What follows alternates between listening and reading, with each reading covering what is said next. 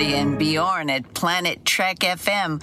I am wishing you and all your listeners a really, really fun and happy rewatching of Star Trek Deep Space Nine. You know, when I think of the show now, I think of the connection that I have with all of you and how deeply meaningful that is. Happy viewing.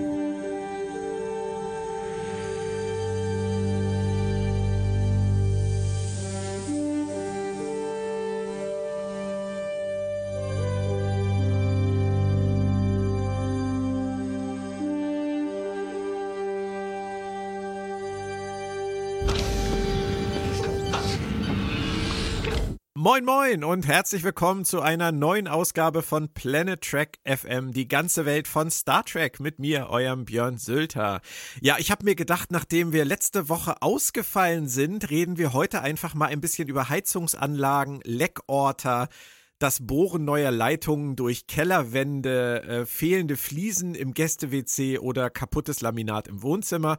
Oder vielleicht auch nicht. Äh, machen wir einfach lieber mit Star Trek weiter im Schweinsgalopp zur Ausgabe 78 und der DS9 Re-Experience mit der Besprechung der Episode Dex. Zu Deutsch der Fall Dex. Und dazu begrüße ich gerne die Autorin und Übersetzerin Claudia Kern, die sich hoffentlich auch freut, nicht über Heizung zu reden. Hallo Claudia.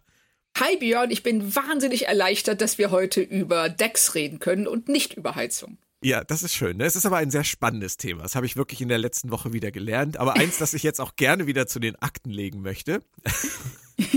Dann doch lieber Star Trek. Es ging ja ähm, vor unserer unfreiwilligen Pause ein bisschen hin und her qualitativ, möchte ich mal sagen. A Man Alone hatte uns gefallen, Babel gar nicht. Captive Pursuit fanden wir wieder super. Und zuletzt hat dann Q-Less nicht so zu unserer Begeisterung beigetragen. Ist sowas, würdest du sagen, typisch erste Staffel? Ja, total. Die versuchen sich noch zu finden. Und das merkt man ähm, in der gesamten ersten Staffel an diesen sehr starken Ausschlägen nach oben, aber auch nach unten.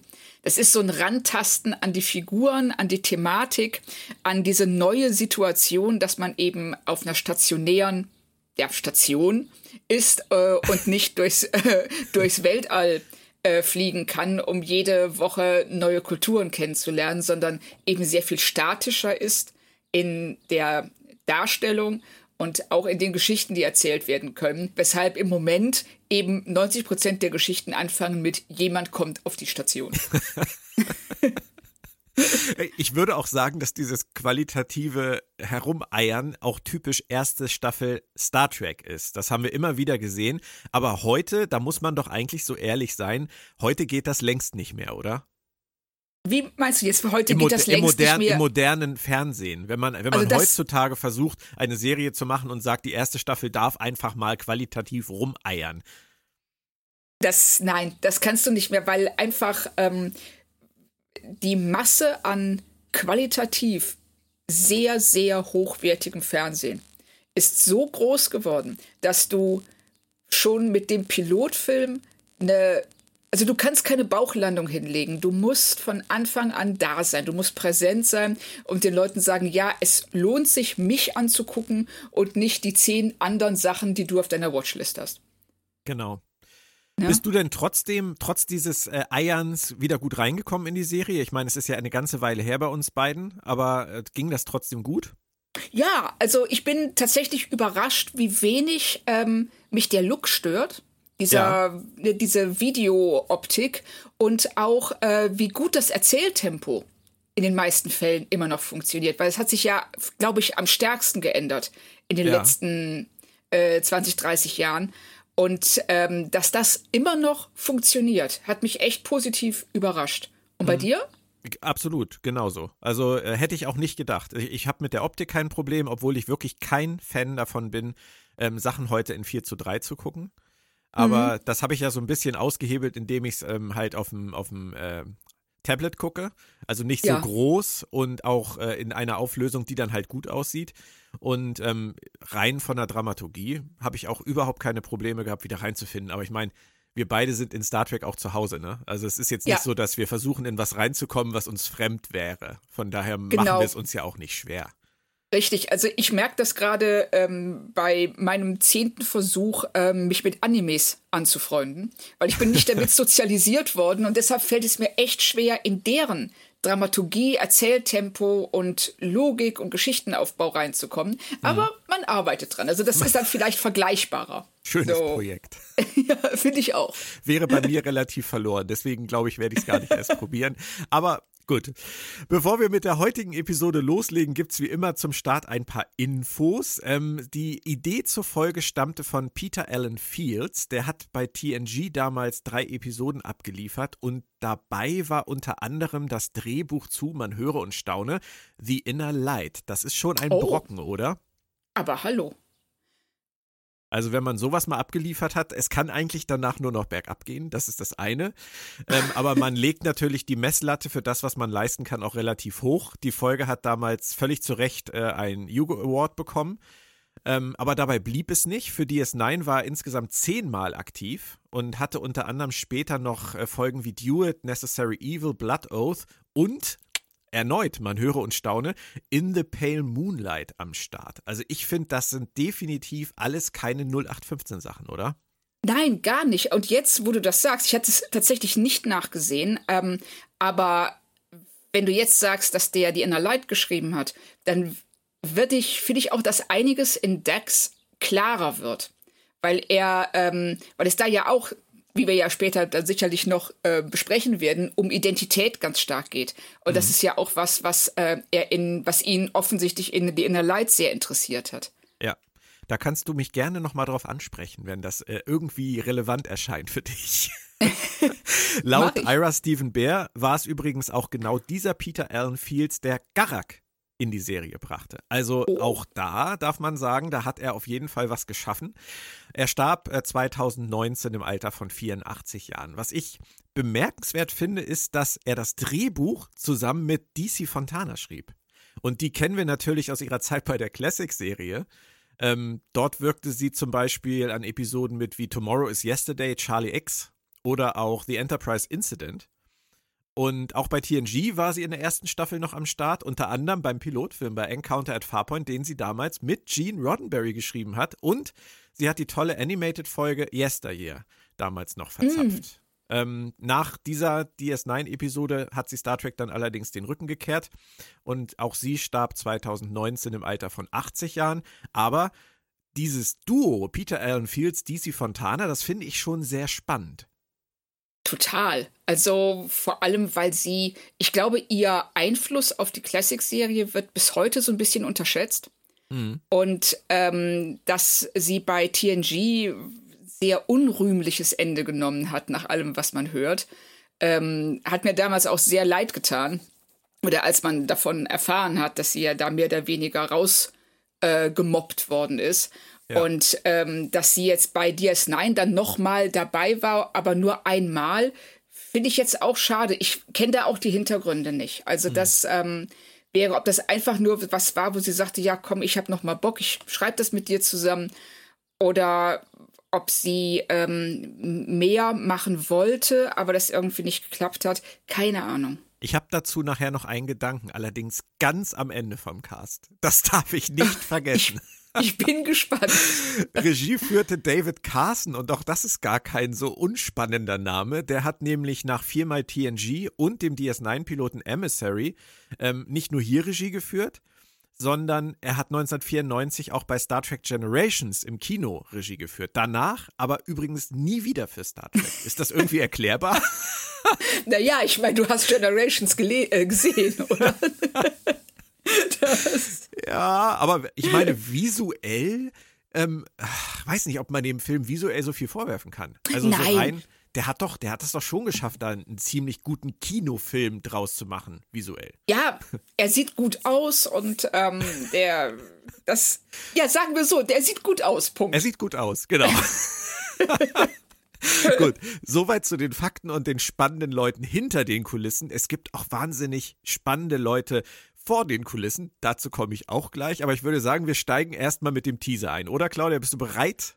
Ich bin sowas von bereit. Super. Let's go. Nachdem O'Brien ja die letzten Folgen überall am Start war und eigentlich jede Funktion übernommen hat, räumt man ihn hier am Anfang einfach mal komplett aus dem Weg. Geburtstagsbesuch auf der Erde. Ich habe mich gefragt, ist die Schule dann eigentlich geschlossen?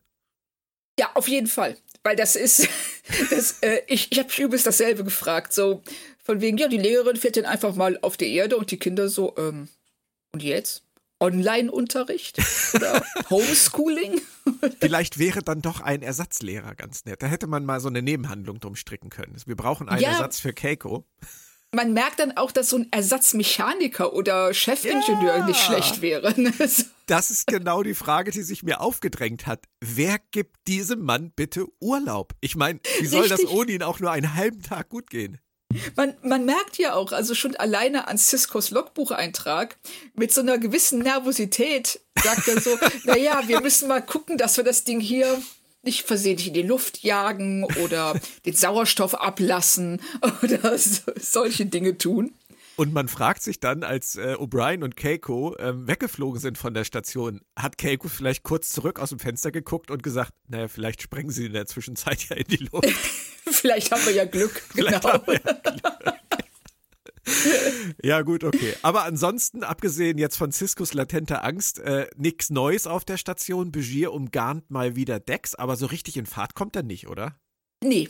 Also da ist, er ist merkwürdig verhalten, finde ich, in dieser Szene. Die ist ähm, so, ähm, es ist natürlich wieder so ein bisschen peinlich, aber soll es ja auch sein. Ja. Ähm, aber nee, er kommt da nicht so. Er zeigt nicht seinen sonst so beschiermäßigen, also er ist nicht ganz so übertrieben wie sonst. Obwohl er ja sagt, dass er eigentlich mit dem, was er so tut, immer Erfolg hat. Also im Zweifelsfall sind es die Geschichten von der Abschlussprüfung, aber das scheint bei Dex irgendwie nicht zu zünden. Ja, ne, Dex ähm, hat ihm eben doch so ein paar ja, wie alt ist sie? Oder wie alt ist der Symbiont? 100? Ein paar hundert, ja. Ich glaube, die Frage haben, haben, wir genauso letztes Mal schon gehabt und ich habe sie genauso vage beantwortet wie jetzt. Genau, und, und, und ich wollte genauso wie jetzt auf Memory Alpha nachsehen, wie alt der Symbiont ist zu dem Zeitpunkt, aber habe ich, hab ich natürlich auch nicht gemacht.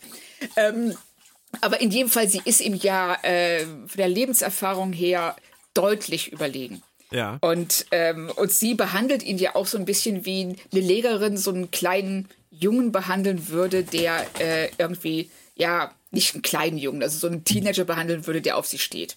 Ja. Also sie hält ihn auf Distanz, aber ist freundlich und versucht ihm immer wieder klarzumachen, dass er vielleicht an anderer Stelle mehr Glück haben würde. Ja. Ich beantworte dir jetzt aber kurz deine Frage einmal, weil jetzt hast du, hast du so einen schönen Monolog gehalten, jetzt hatte ich die Gelegenheit, bei Memory Alpha nachzugucken. Also der, der äh, Dex-Symbiont ist im Jahr 2018 und ich meine damit nicht unsere Zeitrechnung, äh, auf Trill geboren und wohl offensichtlich im Jahr 2168 das erste Mal vereinigt worden. Ähm, oh. Das heißt, wir reden halt hier jetzt über 200 plus x Jahre. So, dann haben okay. wir das jetzt auch einmal geklärt. Also ich bin mit meinen mehrere hundert Jahre bin ich dann zumindest richtig gewesen, auch wenn es nicht unbedingt auf Wissen fußte, sondern nur eine Vermutung dargestellt hat. Ähm, die ganze Begier- und Deck-Szene, die war ja aber eigentlich nur dafür da, die Finsterlinge, die sich im Schatten verstecken, zu präsentieren. Und um Drama zu erzeugen, fand ich das ganz lustig. Ähm, bietet ja Begier dann ihr sozusagen seine Begleitung an. Und Dex lehnt mhm. ab. Natürlich, sie muss alleine sein. Aber Begier widersetzt sich diesem Wunsch dann auch noch und geht trotzdem hinter ihr her und kann sie fast retten, aber nur fast. Das ist schon recht konstruiert, oder? Es ist extrem konstruiert. Vor allen Dingen fand ich fand erstmal sehr schön, wenn sie sagt so, ähm, das ist nicht nötig und er dreht das in seinem Kopf zu, okay, nicht nötig heißt, aber es ist nicht verboten. Ja, ja und geht dann trotzdem hinterher, damit er den Abstand hat, dass sie nicht zusammen auf diese ähm, ja, ja. Finsterlinge, wie du sie gerade so schön genannt hast, stoßen. Dann, wie er dann auch so da lang schlendert, äh, so und dann auf einmal stehen bleibt und dann wirklich, der hat ja keine Schrecksekunde, der hat ja fast eine Schreckminute, ne? Ja, ja. und, und dann haben wir eben die äh, Kampfszene. Ja, aber dazu komme ich auch noch gleich. Nur sie, sie schneiden dann ja relativ schnell erstmal zur Ops. Und da ist mir halt sofort aufgefallen, O'Brien ist weg und offensichtlich kann niemand seine Arbeit machen, denn Cisco und Kira rätseln da lieber eine ganze Weile rum und bedienen selbst irgendwelche Konsolen und man muss sich doch wirklich fragen, hat der gute O'Brien gar keinen Stab? Ja, das habe ich mich auch gefragt. Das äh, kann doch nicht sein, dass er der Einzige an Bord dieser Station ist, der, ähm, ja, der, der als Ingenieur oder Mechaniker fungieren kann und alle anderen dann nur so rumrätseln müssen. Ja, ja, vor allem die beiden, die beiden Höchstrangigen auf der Ops müssen die, genau. müssen die ganzen Sachen selber bedienen. Und sitzen also, da so, so nach dem Motto, ähm, ich drück mal kurz hier. Äh, nee, doch nicht. Ja, genau. Aber ich kann doch gerade keinen fragen.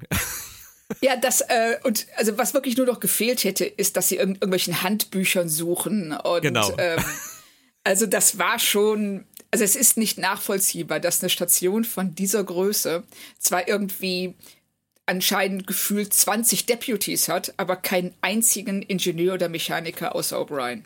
Und ich will jetzt mal ein ganz kleines bisschen zynisch sein. Äh, später, wenn die Defiant dann zur Serie dazukommt, ist es ja so, dass sie grundsätzlich mit den kompletten Führungsoffizieren mit der Defiant losfliegen. Und man sich dann ja im Gegenteil zu jetzt immer fragt, wie viele Leute müssen da kompetent sein, damit die die Station auch ohne die Führungsoffiziere komplett einfach weiterführen ja. können.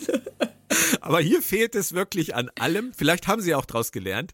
Ich fand das ganz nett äh, mit Cisco und Kira, so das Teamwork-mäßige. Es soll ja auch lustig sein, denke ich mal. Aber diese 10 Minuten Flucht, äh, Action, äh, Handgemenge-Szene am Anfang, war schon eigentlich ein bisschen überflüssig, oder? Ja, ein bisschen schon. Also sie ähm, wollen halt äh, zeigen, dass sie sich, ne, dass sie ähm, versuchen, Dax zu retten und das, äh, aber dieser ganze Spannungsaufbau funktioniert nicht richtig. Mhm. Weil nee. wir auch gar nicht so den Eindruck haben, Dex sagt zwar irgendwann, sag mal, was wollt ihr eigentlich von mir? Aber ich habe nicht den Eindruck, dass sie sich wirklich bedroht fühlt. Nee, das und stimmt das ist so eine Passivität an ihr. Ja, es ist, äh, in, es finde ich, es zieht sich ja auch durch die ganze Folge.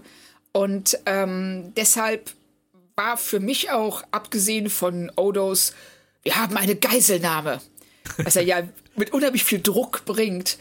Ähm, ich hätte es aber, sonst plätschert das so ein bisschen dahin. Ich, wir hatten das Thema ja bei Kira und ihrem Knopf, den sie so äh, engagiert drückt. Ähm, mir fällt das immer wieder mal auf, dass ähm, es für mich so wirkt, als würde der Regisseur im Hintergrund sagen, mehr Energie. So, du hast jetzt diese eine Szene, ja. René, du hast jetzt nur diesen einen Satz am Anfang in dem ersten Drittel der Folge. Dann sag den wenigstens so krass wie möglich, dass die Leute dich wahrnehmen. Genauso wie mit Kira halt. Drück diesen Knopf mit aller Leidenschaft. Du hast nur diese Szene in den ersten 20 Minuten. Ähm, das, das wirkt für mich so ein ganz kleines bisschen so, als hätten die Regisseure da immer so den Ansatz verfolgt, äh, man muss aus jeder kleinen Szene wirklich das Maximale rausholen, um dieses Statische, was du angesprochen hast, so ein bisschen aufzubrechen. Ja, den Eindruck habe ich auch. Also, dass sie die, ähm, weil die Station statisch ist und ruhig, einfach die Bewohner der Station lauter und größer sein müssen. Mhm. Passt in ja ihren auch zu Cisco, ne? Und sein, seiner, ja. seiner physischen Art, Dinge ähm, zu unterstreichen, die du dir genau. immer wieder aufgefallen ist schon. Das äh, fällt ja total auf. Es fällt bei äh, Cisco, bei Bashir und bei Kira. Sind für mich so die drei, bei denen man das am allerstärksten merkt. Aber natürlich drängt sich zu diesem Zeitpunkt der Folge dann jetzt auch irgendwann mal die Frage auf, was ist hier eigentlich los? Und wir lernen einen gewissen Ilan Tandro kennen. Er ist der Mann, der Dex entführen wollte. Und für mich ist äh, der Schauspieler Gregory Itzin, das muss ich leider sagen, der ewig verschlagene Präsident aus 24. Ich weiß nicht, ob du Richtig. die Serie gesehen hast, Richtig. aber ich bin ich bei Gregory Itzin bin ich immer bei dieser Rolle. Ja, ich auch. Und der war in dieser Rolle, war ja so furchtbar. Also absichtlich furchtbar, ja, nicht als ja, ja. Schauspieler. Ähm, dass es mir auch, wenn ich ihn in einer anderen Rolle sehe, muss ich wirklich äh, mich zusammenreißen und sagen, nein, es ist nicht der Präsident. Also komm runter. Dabei tut man ihm Unrecht, denn er war in Star Trek noch in Who Mourns for Morn später bei Deep Space Nine zu sehen. Er war Dysek in äh, Voyager, in Critical Care und er war Sopak bei Enterprise in Shadows of Pajem und er war später noch Admiral Black in Enterprise in In a Mirror Darkly Part 2. Also der Mann ist auch durch Star Trek getingelt. Warum ich das so genau erzähle, werden wir nachher noch sehen. Es zieht sich nämlich durch die Episode durch bei den Gaststars. Nicht nur DC Fontana, nicht nur Peter Allen Fields und David Carson und Gregory Itzin, sondern es sind ganz viele Leute dabei, die eine offensichtlich sehr enge Bindung zu Star Trek haben. Und da ist er der Erste, der mir dann in dem Zusammenhang aufgefallen ist. Was mich aber gewundert hat, Claudia, er entführt sie ja total heimlich. Er wird dann ertappt Und auf einmal stellt er sich hin und sagt, äh, ich, es hat nur gefehlt, dass er so eine, so eine Rolle, weißt du, so eine Papyrusrolle ausrollt und sagt, guck hier, Vertrag, steht alles drin, darf ich. Warum versucht er das dann erst anders? Ich habe keine Ahnung. Das, ähm, also so viele Fragen zu dem, was in seinem Kopf vorgegangen ist, als er auf diese Station kam.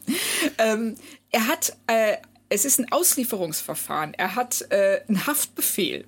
Ja.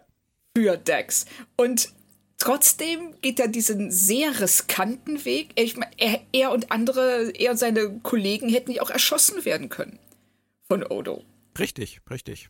Und ähm, versteckt sich da äh, bei Quarks erstmal, woher weiß er, wo Dex ist, woher weiß er, wie Dex, die ja nicht mehr Curzon ist, sondern Jazia aussieht. Ähm, also wie erkennt er sie, warum tut er das alles? Und wenn er einfach direkt am Anfang geht er zum, ich weiß nicht, zum Empfang oder was sie da immer auf der Station haben und sagt, ähm, hier, wie auf, äh, ich möchte auf gerne den Chef. Kreuzfahrtschiff, weißt Ja, du? genau, richtig. So eine Hotelrezeption. Ne, sagt so, hallo, ich würde gerne den Chef sprechen, ich habe hier einen Haftbefehl für Jazia Dex. Naja, ich meine, äh, viel einfacher, weil wir haben ja bei TOS gesehen, man muss ja nur nach den Waffen fragen und Ach, weiß, wo richtig. sie sind. Stimmt. Aber ich meine, ich will jetzt nicht, die, die Leute werden jetzt wahrscheinlich beim Hören schon Amok laufen, weil sie sagen, Mensch, das haben die doch später alles erklärt, das Problem ist doch Bajor und so weiter, da kommen wir gleich noch zu. Aber Richtig. grundsätzlich steht diese Station ja unter der Administration der Föderation und ganz explizit wird gesagt, dass diese Auslieferungsvereinbarung mit der Föderation rechtskräftig existiert. Wobei ich mich frage, wie können die sowas unterschreiben? Aber sie scheint zu existieren. Also wäre es doch der, wirklich der beste Versuch gewesen, zuerst mit der Föderation zu sprechen. Ja, es wäre auf jeden Fall logischer gewesen. Cisco erklärt es ja später mit äh, Bajor, aber ähm, es wäre viel sinnvoller gewesen, ähm, sich zuerst darüber zu informieren, wessen, wer hat Rechtshoheit Ja. auf äh, Deep Space Nine und dann kann man immer noch entführen, wenn einem das nicht passt. genau. Und Ähm. ich finde, wie du, äh, es fast schon grotesk, dass die Föderation einen Planeten ausliefern würde, der die Todesstrafe hat. Ja. Das wird aber auch gar nicht thematisiert. Nee, Weiter. überhaupt nicht. Und was auch überhaupt nicht thematisiert wird, ist, und das ist wieder so ein Fall für Odo, da müssen wir wirklich über Odo sprechen, das mit dem auf die Station kommen, Waffen mitbringen, jemanden überfallen und fliehen wollen, das geht alles schon wieder recht leicht, oder? Ich meine, das hatten wir auch bei der Tosk-Folge, nur da waren es halt irgendwelche aus dem Gamma-Quadranten und hier ist es jetzt offensichtlich ja nicht so. Ähm, die Sicherheitsvorkehrungen aushebeln auf DS9 ist noch nicht so ganz kompliziert, oder? Nee, so richtig nicht. Also man kann ja auch einfach den Traktorstrahl abschalten. Ja, eben. Ne, so, man kann auf diese Station spazieren, auch ähm, wo wir eben schon bei 24 waren, mit einer Atombombe irgendwie unterm Arm. so, das Ja, scheint auch. ja, was da alles schon passiert ist in dieser Staffel, das muss man sich mal reinziehen. Ja. Also, Also das ist wirklich, das, ähm, man, man sollte meinen, dass es irgendeine Art von Sicherheitsschleuse gibt, wenn Schiffe anlegen. Dass ähm, alleine schon, wenn das äh, ganz Leute aus ganz unterschiedlichen Völkern und ähm, Planeten sind, dass man, dass die nicht irgendwelche Seuchen auf die Station bringen. ja, und, und keine Waffen. Und das ist ja halt auch so das Waffen Ding. Äh, wir haben ja in der, auch ich bin jetzt wieder bei der Tosk-Folge, da haben wir ja gesehen, dass wenn man durch, ähm, durch äh, diese Tore geht, dass dann äh, ein Alarm ausgelöst wird und sogar so ein Energie, Ja. so eine Energie-Dingsbums-Gedöns da, wenn man eine Waffe trägt. Das äh, wäre sehr praktisch. Gerade auch, Wer wenn Fremde auf die Station kommen. Richtig. Und äh, wäre auch nicht schlecht, wenn man dann vorher vor diesen Toren irgendwie ein Schild anbringen würde. Genau. Damit hier nicht, so bitte ab diesem Punkt keine Waffen mehr oder so. Genau. Aber Cisco juckt das gar nicht. Also sagen wir es mal so, vielleicht juckt es ihn. Aber es, auch das wird nicht thematisiert. Also die haben da echt Nachholbedarf, aber dass da wieder jemand auf die Station kommt und sagt, äh, wir machen jetzt hier einfach unser Ding und nur mit Glück werden wir gestoppt, das ist vollkommen irrelevant. Da sagt auch keiner mal, Odo, kannst du bitte mal deinen Job machen? Nein, das wird von allen als völlig normal akzeptiert. Ja. Die haben ja eine Auslieferungsvereinbarung mit Ja, dann, Boah, dann können ja, sie dann. hier auch rumlaufen, Leute Genau. entführen. Aber wir hatten gesagt, Bajor ist das Problem. Also, Bajor gehört diese Station und deswegen gibt es dann, wie ich finde, eine sehr, sehr hübsche Szene, die auch wieder unterstreicht, wie Avery Brooks physisch spielt. Er tritt Oh ja. nämlich hinter Kira zurück. und lässt Kira nach vorne und die beiden spielen, ja, wenn man so will, guter Cop, böser Cop. Das fand ich echt witzig. Ja, fand ich auch. Also das fand, äh, das zeigt auch, dass sie ähm, als Figuren langsam zusammenwachsen, dass sie miteinander viel besser klarkommen als noch in den ersten zwei, drei Folgen und jetzt schon eingespielter sind als vorher. Ja. Aber bevor wir dann jetzt zu der Anhörung kommen, die die beiden ja erreichen wollen und dann ja auch erreichen, ähm, kommen wir noch zu einer kurzen Sache, die ich möchte ich nur wenigstens anmerken. Diese Föderation-Bajor-Dynamik wer darf eigentlich was? Wer hat eigentlich was zu entscheiden? Und wenn Bajor jetzt sagen würde, die Föderation äh, muss da anders vorgehen, wer würde dann überhaupt entscheiden, wer das macht, etc. pp. Wird ja auch nicht thematisiert. Finde ich aber interessant. Finde ich auch sehr interessant. Dass, ähm, und ich äh, finde es auch schade, dass sie das immer wieder bringen, also es nur bringen, wenn das Drehbuch äh, danach verlangt äh, sagen so, nein, nein, es geht nicht, weil na, auf Bajor, die sagen halt, die wollen das nicht. Oder die, die Föderation macht das nicht mit. Aber dass sie es nie ein bisschen konkretisieren, wer hat welche Befugnisse? Ja. Und wo sind die Reibungspunkte? Dass das, äh, das wird immer nur angedeutet, aber nie wirklich dargestellt. Mhm. Stimmt, wir behalten das im Auge, aber wir sprechen jetzt erstmal über das, was in dieser Folge passiert. Es geht um Curzon Dex, den ehemaligen Wirt des Dex-Symbionten. Es ist 30 Jahre her und ähm, irgendwas soll da passiert sein und Cisco glaubt das nicht. Er, er, er denkt, er kannte Curzon so gut, dass er das beurteilen kann. Und dann habe ich mir natürlich sofort die Frage gestellt, wen kennt er? Kannte er den Mann Curzon, den er gesehen hat? Kannte er den Symbionten? Kannte er den Wirt? Er ist sich ja selbst ein bisschen unsicher. Wie siehst du das denn? Ich, ich finde es auch total interessant, weil da ist ja diese Szene zwischen ihm und Odo, wo er sehr leidenschaftlich argumentiert, ich kannte Curzon, Curzon hätte nie jemanden umgebracht. Richtig. Und Odo daraufhin meint, ähm, kannten sie den Mann oder den Symbionten? Ja. Und das äh, ist ja auch eine Frage, die hier die ganze Zeit im Raum steht und um die man auch immer wieder kreist. Wie viel ja, welchen Anteil an der Persönlichkeit hat der Symbiont und welchen Anteil hat der Wirt? Und, und ich, ganz interessante Frage. Cisco möchte natürlich seine 20 Jahre währende Freundschaft mit Curzon und jetzt mit Jazia natürlich irgendwie bewahren und, und geht zu ihr hin und stellt sie zur Rede. Und da prallen ja Welten aufeinander. Also Avery Brooks spielt den Cisco da ja wieder wahnsinnig echauffiert, man will fast sagen aggressiv, während Terry Farrell komplett ruhig und fast gleichgültig wirkt und einfach sagt, laufen lassen, laufen lassen, alles gut. das ist schon, äh, ich weiß nicht, aus, aus, aus beiden Perspektiven fand ich das drüber und drunter. Verstehst du, was ich meine? Ja, total. Also die, ähm, ja, man hat den Eindruck, dass die in zwei verschiedenen Szenen spielen. Also, dass äh, Cisco reagiert auf das, wie er sich vorstellt, dass Dex reagieren sollte. Ähm, und aber das kommt von ihr nicht. Und deshalb wirkt das, was er macht, total drüber. Und sie sitzt da auf der anderen Seite, als wäre sie unter Drogen. Also die reagiert ja gar nicht. Nee, und, und ich habe mich die ganze Zeit auch jetzt beim Rewatch gefragt, was da der Ansatz war. Also, wenn wir jetzt vorgreifen, wir kennen die Folge ja alle, wir wissen ja, dass sie nichts sagen durfte, weil Curzon das versprochen hat, nichts zu sagen und sie sich daran irgendwie halten wollte. Aber ja. dieses, dieses, was du auch sagst, dass sie wirkt, als wäre sie auf Drogen, die ist ja wie ausgeschaltet.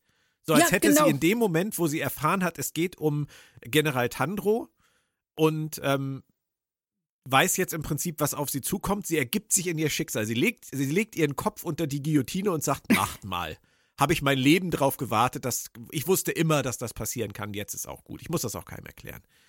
Das ist ja, schräg. Ja, ist es, ist es auch. Und ist vor allen Dingen, ähm, ich sag mal, aus, ähm, wir wissen ja nicht so richtig, wie dieses Zusammenspiel zwischen Symbiont und Wirt funktioniert.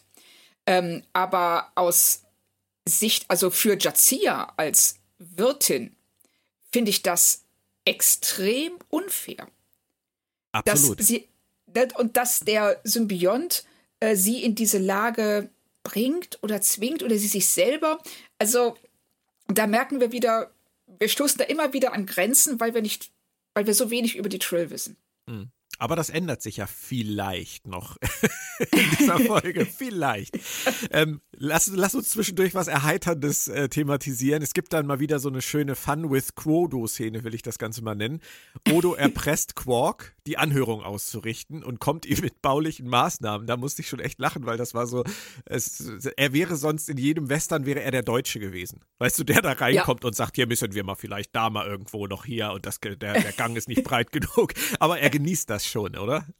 Ja, total. Also ich habe auch nur darauf gewartet, dass er ihn fragt, ob er denn Energieausweis hat. Also. Also das ist wirklich, das ist auch, es passt so gut zu Odo, dass er ähm, als Waffe das kennt, das nimmt, womit er am besten zurechtkommt, nämlich Regeln. Regeln ja. und Vorschriften. Aber er besitzt auch Humor. Er schmeißt nämlich dann Quark noch And Business is Business zurück. Ja, genau. Fehlt eigentlich noch eins, ne? And Business is Business is Business. Ich glaube, genau, das wäre korrekt gewesen. Zu dem Zeitpunkt war ungefähr ein Drittel der Folge um. Ähm, wir reden hier immer noch über reines Setup bisher, oder? Also, ja. wir haben noch nicht viel erfahren. Nee, und sie haben sich, ähm, das ist auch einer meiner oder vielleicht der Hauptkritikpunkt an der Folge, dass sie sich viel zu viel Zeit lassen, bis sie zum eigentlichen Thema kommen, zu den eigentlichen Fragen, die die Folge stellen will, und dann da doch relativ flott drüber hinweggehen. Stimmt.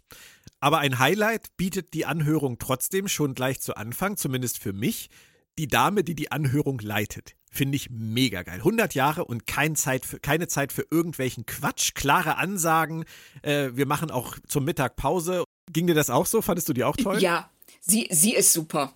Also sie macht das auch, sie, ähm, was ja auch, äh, ich sag mal, aus schauspielerischer Sicht nicht einfach ist, äh, in so ein Setting reinzukommen und dann sofort eine sehr autoritäre Figur zu spielen, die die Figuren, die da sonst Autorität besitzen, einfach wegwischt. Und das macht sie. Sie stellt sich dahin, sie sagt, passt mal auf, redet kein Blödsinn, ne? zack, zack, zack, ich will die Fakten hören und dann kriegen wir das Ding hier durch und ich kann nach Hause gehen. genau. Und das hat sie ähm, ganz toll gespielt. Auch im Verlauf der Anhörung finde ich sie sehr gut. Vielleicht war das der DC Fontana-Einfluss. Wer weiß. Ähm, auf jeden Fall Anne Haney, die Schauspielerin, die war auch schon Rishon Uxbridge in TNG's The Survivors, die Überlebenden von Rana 4. Es war eine recht feine Folge. Erinnerst du dich daran noch? Ja, ja, tue ich. Die ja, war da, gut. Da war sie auch gut. Also, ähm, aber hier tatsächlich finde ich so in Star Trek, das war dann doch ihre, ihre geilste Rolle, die sie hatte. Ja. Das hat richtig Spaß gemacht. Die hätte ich gern wiedergesehen, aber mhm. sollte nicht sein. Aber Leider. die zentrale Frage der Folge war dann auch klar, wie wird ein Trill juristisch bewertet? Und das ist ja gar nicht mal so uninteressant. Das ist auf jeden Fall ein interessanter Ansatz. Kira soll das Ganze dann recherchieren, obwohl Cisco ihr irgendwie das Ergebnis vorgibt. Das fand ich sehr lustig. Und Odo macht einen auf Ermittler auf der Heimatwelt von General Tandro, dem Vater von Ilan Tandro. Das alles kann nicht so weit weg sein, oder? Wenn Odo da ähm, ohne Raumschiff einfach mal das hinfliegen? war mein erster Gedanke, denn äh, wird gesagt, äh, Cisco sagt zu Odo, äh, fliegen Sie mal nach Kleistron 4 und klären Sie das.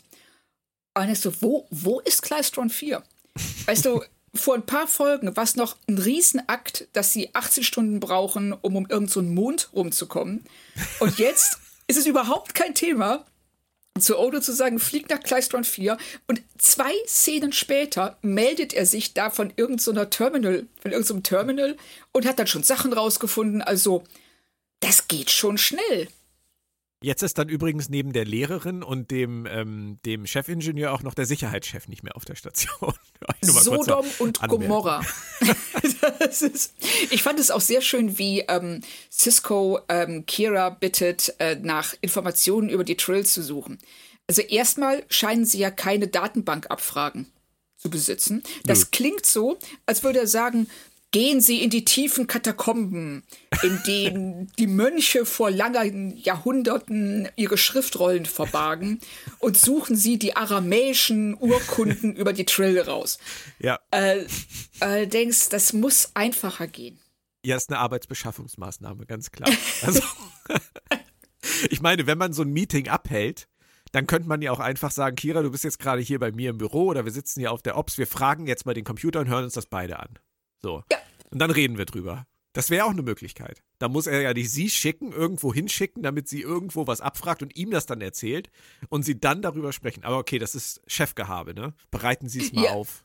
Genau, bereiten Sie es mal auf, aber alleine die, der ganze Ablauf dieser äh, Szene, dass er sie irgendwo hinschicken muss, obwohl der Monitor original einen halben Meter neben ihm steht. so. Ja, er delegiert halt gerne. Man muss ja auch ja. Zeit für ein Raktagino haben. Und da steht auch immer noch diese Dame im Schrank. Das darfst du nicht vergessen. Ah, die hatte ich vergessen. Ich hoffe, ja, ja. der füttert die mal ab und zu. Hoffen wir es ja. Odo ist dann, wie du gesagt hast, ja relativ schnell auf Klestron 4 und trifft auf Enina Tandro, die Witwe von General Tandro, die Mutter von Ilan Tandro. So langsam wird das zu einer deutschen Telenovela. Ähm, gespielt auf jeden Fall von Fionnuala Flanagan. Ähm, die war später ja zum Beispiel noch Villar in Enterprise und Juliana Taylor in TNG, Inheritance. Also auch wieder quer durch die Serien, aber ich finde sie ziemlich cool. Also ich finde äh, auch in dieser Rolle, sie macht das, sie, sie macht das eigentlich perfekt. Sie spielt das super. Das finde ich auch. Also auch dieses, äh, diese Zerrissenheit zwischen, ähm, ne, weil sie weiß ja, was wirklich passiert ist und sie sieht, wie ihr Mann in der Öffentlichkeit wahrgenommen wird und ähm, kann Lüge und Wahrheit voneinander unterscheiden, aber ist selber gezwungen, die, sich an der Lüge zu beteiligen. Und das spielt sie echt gut. Wobei ich mich was gefragt habe. Sie sagt ja, sie glaubt nicht an die Schuld von Dex. Ähm, sie sagt, ihr Sohn sei besessen. Und da habe ich mich dann gefragt, hätte sie nicht in all den Jahren vielleicht eine Möglichkeit gehabt, diese Besessenheit ihres Sohnes zu verhindern? Ähm, ja, das der Gedanke drängt sich schon so ein bisschen auf. Also, dass sie zum einen ähm, eben offensichtlich immer noch in Curzon verliebt ist, ähm, nicht weiß, dass er tot ist, dass ihr Sohn auch nicht sagt, der, weil es muss ihm ja aufgefallen sein bei seinen Nachforschungen. Sie aber andererseits absolut kein Problem damit hat, ihren, dass ihr Sohn ähm, Curzon ähm, anklagen und umbringen lassen will äh, sondern das einfach laufen lässt. Hm. Sie hätte ja wenigstens Curzon warnen können, sagen, pass mal auf, du, ich habe hier ein bisschen was verpasst bei meinem Sohn und jetzt denkt der, so, ich habe das nicht so gut gelöst, ähm, aber der hat jetzt einen Haftbefehl. Also pass mal besser auf. Aber nix. Sie ist, ähm, und das ist auch wieder was, da, da passt sie interessanterweise zu Dax, weil sie extrem passiv ist. Stimmt. Lässt ja. alles ähm, mit sich, also sie, sie lässt die Ereignisse zu sich kommen, wie Deep Space Nine, anstatt selber ähm, einzugreifen. Ja. In der Anhörung tritt dann als erstes eine interessante Figur auf, nämlich ein Trill, Minister Pierce als Experte. Wir behalten das Wort Experte mal kurz im Hinterkopf. Äh, Schauspieler Richard Lineback, wir setzen das fort, er war Romas in der TNG-Folge Symbiosis und er war Kessig in der Enterprise-Folge The Cindy, also auch wieder ein äh, Überzeugungstäter in Sachen Star Trek. Auch er war sehr schnell da, muss man sagen. Also Trill kann jetzt auch nicht so weit weg sein oder er war gerade in der Nähe. Aber was ich mich dazu gefragt habe, bei all dem, was er so Interessantes in dieser Anhörung sagt, müsste es bei den Trill zu solchen Fragen nicht eigentlich Gesetze geben? Es wäre doch eigentlich die Grundlage zu fragen, wie das rechtlich, juristisch ist zwischen Symbiont und Wirt, oder? Absolut, weil das ist ja auch das, was ähm, der, ähm, wie heißt er, Elon, ne? Ilan? Ilan, Ilan. Ilan. Ähm, was Ilan dann sagt, ähm, sehr frustriert, dass ja damit ein Symbiont das perfekte Verbrechen begehen kann. Und äh, das muss den, den Trill in diesen Jahrhunderten oder vielleicht sogar Jahrtausenden dieser Beziehung aufgefallen sein. Definitiv. Dass man, ne, so, es wird vielleicht sehr selten vorkommen, ganz einfach, weil diese, diese Symbionten so hoch entwickelt sind, dass sie ähm, sich nicht in solche moralischen Niederungen begeben. Aber auf der anderen Seite muss es rechtlich geklärt sein. Und dass das nicht so ist und dass jetzt alle ganz überrascht sind, dass so ein Fall auftreten kann, ist nicht so ganz glaubwürdig. Nee, also eigentlich hätte die Frage lauten müssen, wie macht ihr das denn bei euch auf der Heimatwelt? Da hätte er gesagt, also wir regeln das folgendermaßen. Und dann hätte irgendjemand gesagt, ja, das ist doch eigentlich total überzeugend, das könnte man doch eigentlich so übernehmen. Die werden doch wissen, wovon sie reden. Das ist ja schließlich genau. ihre eigene Spezies. Ende der Folge. Ich wollte gerade sagen, Abspann nach 20 Minuten. Ja. Aber äh, das wollen wir natürlich nicht. Es geht ja hier um Erinnerungen letztendlich. Es geht um Ciscos Erinnerungen an seinen ehemaligen Freund Curzon. Es geht aber auch an die, äh, um die Erinnerung von Enina Tandro, an ihren ehemaligen, wie wir später erfahren werden, geliebten Curson. Und es geht natürlich um die Erinnerung, die ein Trill mit sich trägt, an alle vergangenen Wirte vor der aktuellen Verbindung. Ist das für dich eine gruselige Vorstellung? Nee, gar nicht. Das, ähm, ich finde das eine total faszinierende Vorstellung, dass du auf so viele ähm, Persönlichkeiten und Erinnerungen zugreifen kannst. Also ich weiß ja nicht genau, in welchem Rahmen das ist. Nimmst du die äh, Gefühle, die mit diesen Erinnerungen sind, auch wahr? Oder ist es was, bist du distanzierter? Aber ich finde allein die Vorstellung, dass ich in meiner Erinnerung hunderte Jahre in die Vergangenheit greifen kann, finde ich toll, faszinierend. Du nicht? Ja, es ist zweischneidig tatsächlich. Also ich kann das verstehen, was du sagst, aber ich finde die Vorstellung, sich an Dinge zu erinnern, gerade ähm, wenn man jetzt mal aus, der, aus dem Blickwinkel des aktuellen Wirtes geht, die man selbst nicht wirklich erlebt hat, schon irgendwie gruselig. Nee, kann ich, kann ich nicht sagen. Also ich finde das, ähm, ich finde das toll. Also ich stelle mir das extrem faszinierend und interessant vor und auch die, die, die Zeiten, auf die man dann zugreifen kann. Also wir, für ja, uns ist ja schon ne, schwer vorstellbar, wie man vor 50 Jahren gelebt hat, geschweige dann vor 100, 100 150 Jahren. Also ich finde die Vorstellung total cool. Ja, ja, wenn man das, wenn man das voneinander trennt, äh, das Sachliche vom Emotionalen, dann wäre ich da auf jeden Fall bei dir. Aber ich glaube, mit ja. den Emotionen zu leben, die damit verbunden sind, ist dann wieder nicht ganz so einfach. Nee, das, das glaube ich auch. Und da drängt sich dann auch wieder die Frage auf, wie viele dieser Emotionen nimmt man noch mit. Also Jazia zum Beispiel, Curzon war ja sehr gut mit Cisco befreundet mhm. und Jazia ist ja viel distanzierter zu ihm und muss ihn erst noch kennenlernen. Also da habe ich eher den Eindruck, dass die ähm, Fakten dieser Erinnerung präsent sind und vielleicht kann sie auch sagen, Curzon hat das und das gefühlt. Ja. Aber ich glaube nicht, dass sie es fühlt. So wirkt es auf jeden Fall, hast du recht. Ja, ja. ne? Ja, ja. Wir erfahren ja auch eine ganze Menge in dieser Folge über die Trill, Dinge, die wir bisher gar nicht wussten. Und äh, in dem Zusammenhang ist die Folge natürlich sehr wichtig für die Backstory dieser Spezies. Da machen sie sich auf jeden Fall verdient drum. Ähm, Wirte müssen alt genug sein, sie sollen genug selbst erlebt haben. Ähm, es soll keine Unterdrückung äh, des Wirtes stattfinden. Es ist eine Verbindung, eine harmonische Verbindung. Keiner soll im Vordergrund stehen. Und mit jedem Wirt kommt eine neue Persönlichkeit. Das klingt zu diesem Zeitpunkt eigentlich alles nach Freispruch für Jetsia, oder? Auf jeden Fall. Das, ähm, sie ist ja nicht Curzon. Und ähm, die, die, da wird natürlich am Anfang, wenn der Trill-Experte redet, auch die Rolle des Symbionten ja sehr stark runtergespielt. Ja. Und was sich ja dann ähm, noch ändert im Verlauf der Anhörung, aber zu diesem Zeitpunkt ähm, wäre es nicht nachvollziehbar, dass da ein Schuldspruch kommt. Aber dann muss Begier ran. Und er hat eine etwas undankbare Aufgabe. Er ist nämlich der, der Trottel, der sich reinlegen lässt. Er soll den medizinischen Standpunkt erklären und sagt uns, ja, es sind völlig unterschiedliche Personen, es ist alles anders.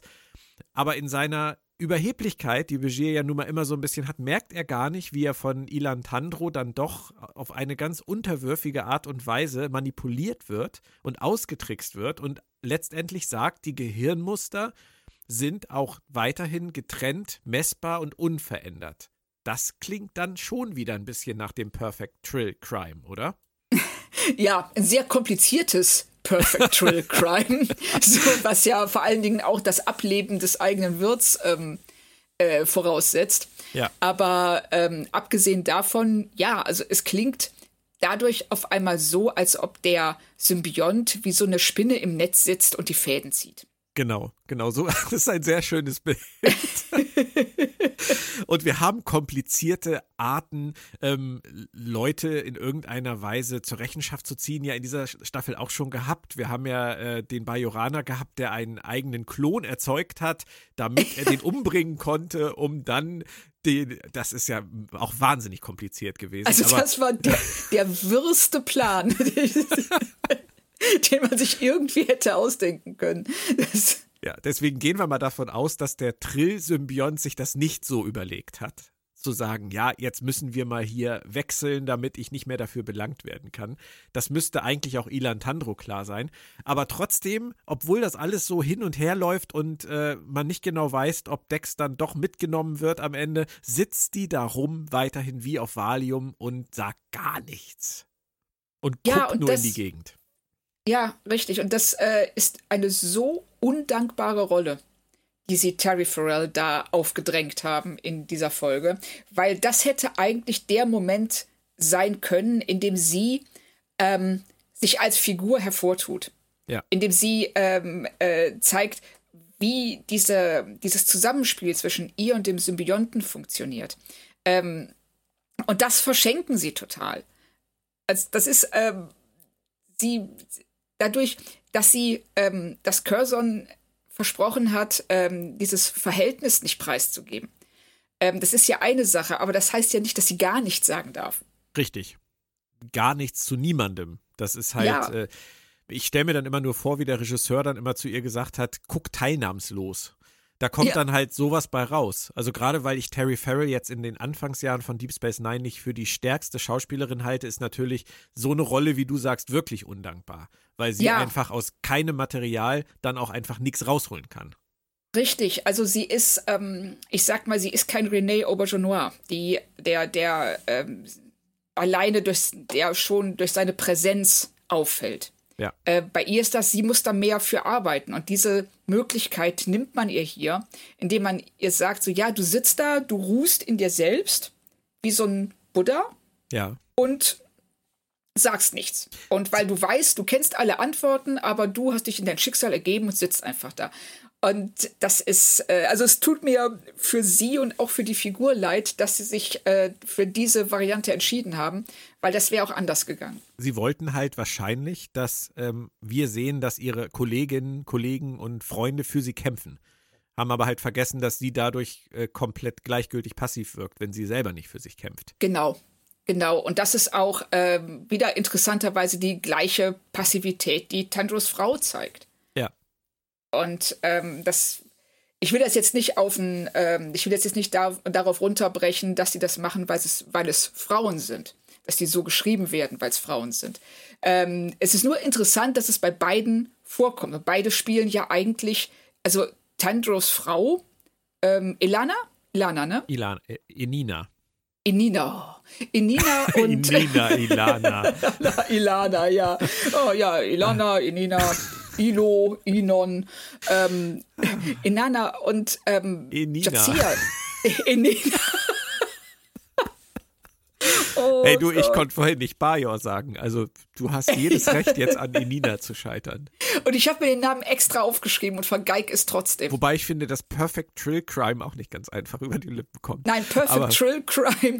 aber ähm, ganz, ganz, ganz kurz, Enina und Jazia sind ja die Schlüsselfiguren. Und sie sind gleichzeitig die Figuren, die am wenigsten tun. Ja, wobei Inina ja noch her, nachher noch ihren Auftritt hat.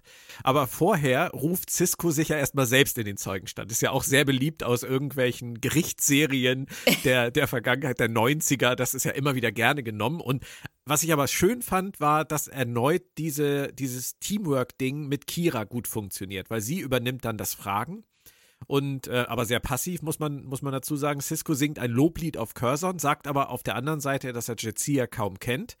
Das ist ja ein schöner Kontrast, den er da herausarbeitet. Aber die Frage von Ilan Tandro macht für mich total Sinn, nämlich Should this crime go unpunished? Ja. Das ist, finde ich, genauso schwer zu beantworten, wie ist das ein Perfect Trill Crime? Natürlich genau. soll das nicht, soll das nicht ungestraft versanden, das Ganze. Aber kann man es jetzt noch? Das ist ja die relevantere Frage. Richtig, und das ist auch der Punkt, wo ähm, Elon für mich so ein bisschen versagt, weil er so äh, fixiert ist auf die Aufklärung dieses Verbrechens, dass er alle anderen Fragen ausklammert. Ja. Und deshalb auch ähm, die ähm, sehr guten Argumente äh, von äh, dem Trill-Experten und auch von Cisco einfach wegwischt und sich darauf fokussiert. Ja.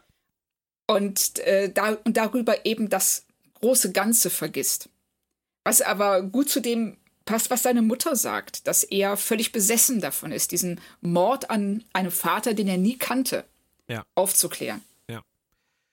Und du hast vorhin gesagt, du hast das Gefühl, dass sie so ein bisschen in der Geschichte nicht vorangekommen sind, ähm, immer mal wieder.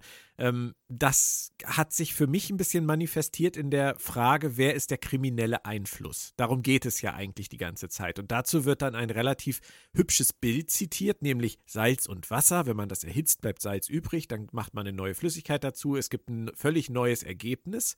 Und ich habe an dieser Stelle so gedacht, oh, was soll mir das jetzt sagen? War irgendwie genau. so großartig, weißt du? Man denkt im ersten Moment, das ist ja eine tolle Metapher. Das ist ja wirklich hübsch, hübsch erklärt. Aber es führt zu nichts, oder? Nein, es, nein, es führt zu gar nichts, weil wenn du jetzt, äh, wenn du diesen neuen Schluck Salz, den Wasser trinkst, der schmeckt genauso scheiße wie der letzte. also, da hat sich nichts dran geändert. Es ist immer noch Salzwasser. Es ist nicht auf einmal Zuckerwasser. Und ähm, da, äh, ich, ich, ich finde, ein, viel, ein schöneres Bild wäre gewesen. Kennst du ähm, äh, äh, das Schiff des Tarseus? Sagt mir irgendwas, aber erleuchte mich. Ähm, ist ein Typ namens Tarseus, der baut ein Schiff. Und im Verlauf der Jahre geht, werden immer mehr Teile von diesem Schiff ausgetauscht. Mhm. Bis irgendwann alle Teile ausgetauscht sind und kein Originalteil mehr übrig ist. Und die Frage ist, ist es noch das Schiff des Tarseus? Und wenn nicht, an welchem Punkt hört es auf, das zu sein? Ich würde sagen, an dem Punkt, an dem Tarsois nicht mehr die Teile austauscht. aber das okay, du aber, bestimmt nicht hören. Äh, nein, aber es ist, ey, das ist ein interessanter Ansatz, weil du, ähm, äh, äh, du gibst die Identität des Schiffs basiert darauf, ob Tarsois an ja, Hand anlegt oder ja, nicht. Würde ich sagen. Genau. Ne? Und äh, während man sagen könnte, das Schiff besitzt in sich eine Identität, es ist völlig egal, wer der Hand anlegt. Wenn es am Ende noch so aussieht wie vorher, ist es dasselbe Schiff. Ja. Und hier ist ja auch bei, äh, den, bei den Trill, finde ich die äh, Argumentation ganz ähnlich. Wer, wer, hat welche Identität? Hat Jazia die gleiche Identität wie Curzon, weil beide den gleichen Symbionten in sich tragen? Und nur zufällig Oder, unterschiedlich aussehen, richtig? Genau, Genau, sind das so, äh, ist der praktisch der Host eigentlich nur so ein Fleischsack, den sich der ähm, Symbiont überzieht? ja, genau. oh mein Gott, ja. Anderes Franchise. Aber lass uns mal kurz äh, bei deinem Schiff bleiben, weil das, ich finde das gar nicht uninteressant. Ähm, das Schiff sieht immer noch genauso aus wie vorher und deswegen würden die Leute sagen, es ist immer noch das Schiff des Tarsus, obwohl sie nicht wissen, ob er die ganzen Teile überhaupt selbst ähm, ausgetauscht hat oder ob das genau, sonst wer war. Während wir bei Jazia natürlich ganz klar sofort sagen, das ist doch nicht die gleiche Person wie Curzon. Unreflektiert. Richtig. Nur weil sie anders also das, aussieht. Richtig. Also wir haben ja bei dem, die Leute, die äh, Tarsos Schiff sehen, die sehen nur das Schiff. Die wissen nicht, was es damit auf sich hat. Ja. Tarsos selber weiß aber natürlich, hey, ich habe die ganzen Teile ausgetauscht. Das, das ist kein Originalteil mehr. Und das ist was, äh, Identität hängt eben auch davon ab. Was, was, was wolltest du sagen? And the Furious. Ich wusste nur gerade keine Originalteile mehr. Das ist auch ein schöner Untertitel für Teil 37 dann irgendwann. Red ruhig weiter. Ja, keine Original. Ja, großartig. So. Genau, oh. Fast and Furious, nothing original genau, remains. Genau, das ist, das ist so. das The Next Generation für, für heute. ich habe dich aber trotzdem unterbrochen. Es tut mir leid. Nee, macht nichts. Nein, aber es war ein sehr, sehr cooler Einschub. Also, ähm, aber das ist, äh, Identität hängt ja auch davon ab, von dem, der dich wahrnimmt. Der, also, du hast ja, der, also Jazia für ähm, Cisco hat sie eine ganz andere Identität als für Elan. Ja. Und äh, also da geht sehr, sehr viel. Ich finde, sie reißen hier wahnsinnig interessante Fragen an, mhm. die sie auch echt interessant hätten beantworten können, wenn Jazia mehr zu tun gehabt hätte. Und dass sie davor, aber da ziehen sie den Schwanz ein. Ja. Da kneifen sie einfach, weil sie vielleicht sich auch einfach nicht das vielleicht gar nicht gemerkt haben, wie interessant das ist, was sie da fragen. Vor der Frage, ob sie es gemerkt haben, nicht gemerkt haben, den Schwanz einziehen, kneifen, werden wir gleich auch nochmal stehen. Ähm, da komme ich auch nochmal zu. Aber lass uns erstmal weitermachen. Die Anhörung, da hieß es dann, wir machen jetzt mal eine Pause. Ähm, und danach, danach kommt dann Dex in den Zeugenstand. Und meine einzige große Cliffhanger-Frage an dieser Stelle war eigentlich nur, wird sie aus ihrer Lethargie aufwachen? Das erfuhren wir dann aber erst nach einer weiteren Odo-Szene. Odo erzählt, Curzon hatte Kontakt mit Inina Tandro, als der General Tandro weg war. Mm. Und Odo sieht in einer Affäre ein solides Motiv für einen Mord. Siehst du das auch so? Also ich sehe, dass Odo es so sehen würde. Nachdem wie er Ehe beschrieben hat, finde ich das absolut nachvollziehbar, dass er die schlimmstmögliche ähm, Schlussfolgerung aus ja. dieser Information zieht. Und ähm, ich weiß jetzt nicht, ist eine Affäre ein Mordgrund? Hängt von der Affäre ab. Aber nach allem, was wir oder was Cisco über Curzon sagt, ist es ja eher so, dass Curzon solche Affären sehr lässig genommen hat. Mhm. Und ähm, ob Inina das auch so sah, ist da die andere Frage. Ich würde die Frage tatsächlich auch so beantworten. Es ist sicherlich denkbar, dass es ein Mordgrund ist. Ich würde allerdings fast dazu tendieren zu befürchten, dass es andersrum ein Mordgrund sein könnte. Also, dass die beiden, die eine Affäre haben, den, den Ex aus dem Weg räumen wollen, kommt, glaube ich, seltener vor. Aber ähm, lassen wir Odo mal seine Sichtweise. Es soll ja auch zum Drama beitragen. Auf jeden Fall erfahren wir dann ja auch noch was, was wieder zu meiner Telenovela passt. Der General war nämlich gar kein Held. Er genau. wurde zwar durch seinen Tod letztendlich eine große Legende, aber im Leben war er ein Arschloch. So, das ist natürlich jetzt auf einen sehr einfachen Nenner runtergebrochen, oder? Ja, ähm, ist, ist natürlich eine interessante Frage, weil damit beschäftigen wir uns ja gerade auch ähm, im ganzen ähm, Rahmen dieser Kolonismus-Diskussion, äh, ob ähm, man Statuen von Leuten stehen lassen sollte, die im Leben äh, ganz, ganz große Arschlöcher waren. Oder Aber, Straßen umbenennen. Oder Straßen umbenennen und sowas. Also einfach ähm, die Legende ist eben nicht dasselbe wie die Person. Aber ich finde schon, dass sie das hier relativ plump machen. Mhm. Auch wenn dann ähm, in der letzten Szene äh, wird ja dann noch mal darauf eingegangen, was ich ganz seltsam fand, dass dann ähm, äh, oh, ich, hab, ich kann mir ihren Namen nicht merken, das ist echt der Hammer. Inina, das äh, ich wollte schon wieder Ilana sagen, dass Inina, ähm, dass Inina da in einem Nebensatz praktisch sagt, so, ach ja, übrigens, der hat sich ja selber verraten. So, was? Und das haben sie, finde ich, nicht gut gelöst. Hm. Bevor, Oder was meinst du? Nee, ja, ich, ich, das ist wie so vieles in dieser Folge. Du hast das ja auch schon gesagt. Es wird angerissen und es ist, es bietet wahnsinnig viel Möglichkeit, sich darüber Gedanken zu machen, aber es fehlen halt, sie unterfüttern es nicht. Ja, genau. Sie unterfüttern es selber nicht. Und ähm, das ist auf der einen Seite natürlich interessant, weil man sagen kann, ja, es gibt uns viel Anlass, uns über diese Folge Gedanken zu machen, aber es ist auch ein bisschen frustrierend, weil man das Gefühl hat, sie wollten nicht, sie konnten nicht, es ist ihnen nicht aufgefallen. Das, äh, das weiß man nicht. Und vieles passiert einfach viel zu sehr nebenher und versandet dann. Also. Ja. Also ich würde auch da. Ja. Oh, Entschuldigung. Nee, bitte. Bitte, bitte, bitte. Ähm, ich würde auch da als, ähm, ähm, als Kontrast, was äh, Anhörungen und Gerichtsverhandlungen und äh, diese ja, philosophischen Fragen, die sie stellen, mal Measure of a Man. Wem gehört Data ja, sehen? Klar gemein, das da zu vergleichen, aber es ist Es ist gemein, legitim. aber es ist ein, ja, und es ist eine ganz ähnliche Situation. Und auch, ähm, da wird ja auch die Rolle einer Figur, die wir kennengelernt haben, in Frage gestellt. Und ähm, das, das passiert bei Data auch. Und das haben sie so viel besser gelöst. Vor allem, weil es witzigerweise so ist, dass Data ja auch akzeptieren würde, ähm, äh, oder beziehungsweise er, er wartet das ab, er würde dann seine Konsequenzen ziehen. Für Data ist der Ausgang letztendlich klar. Wenn das so passiert, dann macht er das, wenn das so passiert, das. Aber wie er damit umgeht, ist ja das Spannende. Und das ist ja das, was hier genau. völlig fehlt. Richtig. Ja. Und das, ähm, und ich weiß nicht, also das wird mich wirklich mal interessieren, ähm, warum sie sich für dieses Vorgehen entschieden haben. Also da DAX völlig auszuklammern. Ja. Ich könnte mir halt nur vorstellen, dass sie wollten, dass die, dass das Team sozusagen für sie kämpft. Aber das glaube ich auch, ja.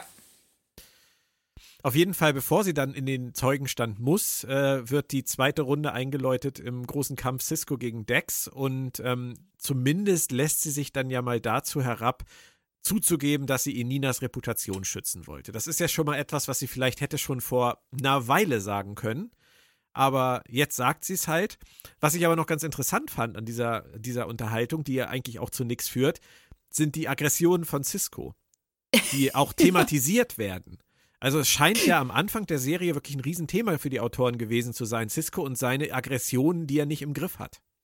Ja, also das sieht man ja auch, wenn er dann so ganz melodramatisch die Faust ballt und, ähm, und dann Jazia zu ihm sagt, so ja, dein, äh, äh, dein Temperament, ähm, ich, ich sehe, dass du immer noch dieses dein Temperament hast oder irgendwie sowas in der Art.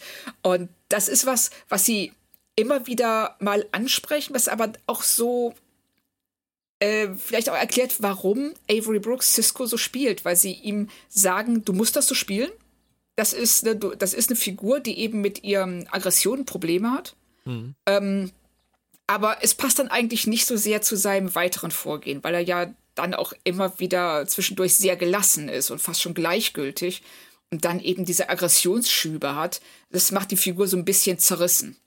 Das macht Avery Brooks später auf jeden Fall auch viel, viel besser. Also ich auf finde, später hat er halt, finde ich, dieses Brodelnde unter der Oberfläche wo man genau. immer merkt, da geht was vor sich und es kommt manchmal auch durch, aber halt nicht dieses völlig übertriebene Aah!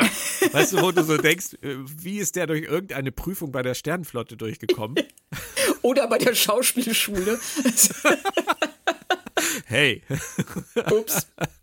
Aber nein, aber es stimmt, also man merkt hier auch, ähm, äh, äh, oft finde ich, dass, dass er nicht weiß, wie er ihn spielen soll.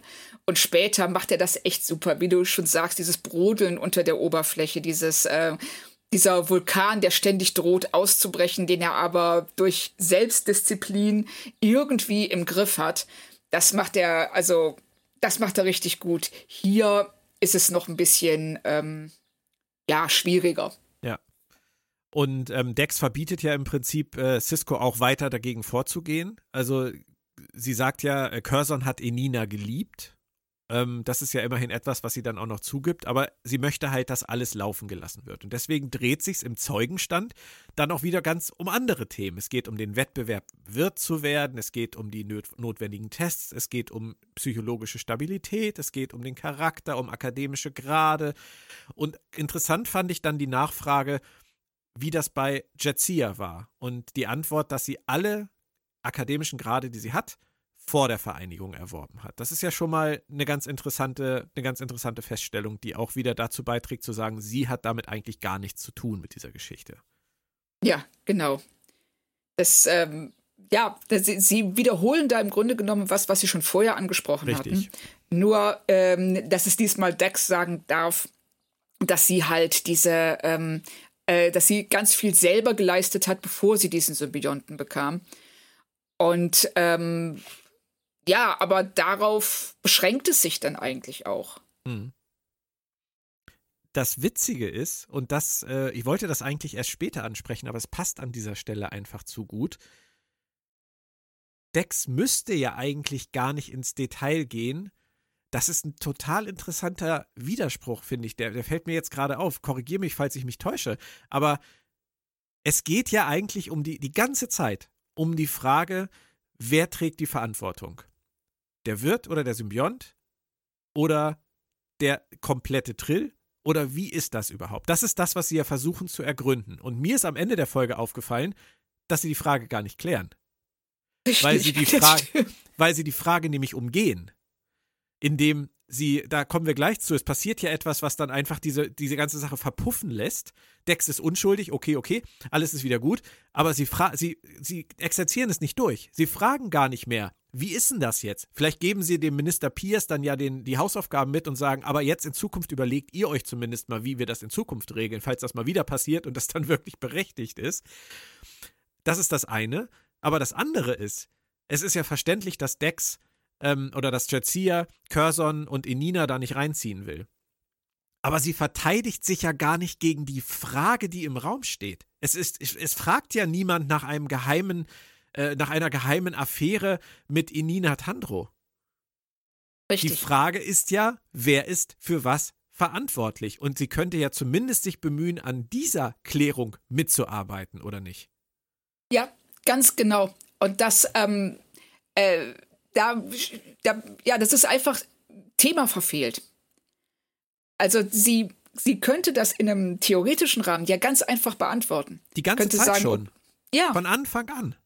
Sie, sie, sie müsste nichts äh, preisgeben über äh, Cursons Beziehung zu äh, Enina oder zu äh, oder irgendwelche anderen Geheimnisse. Sie, sie müsste einfach nur sagen, hey, pass mal auf, das läuft so und so. Wenn Ja. ich ne, wenn ich äh, auf die Änderung des Symbionten zugreife oder der Symbiont auf mich, dann läuft das so und so.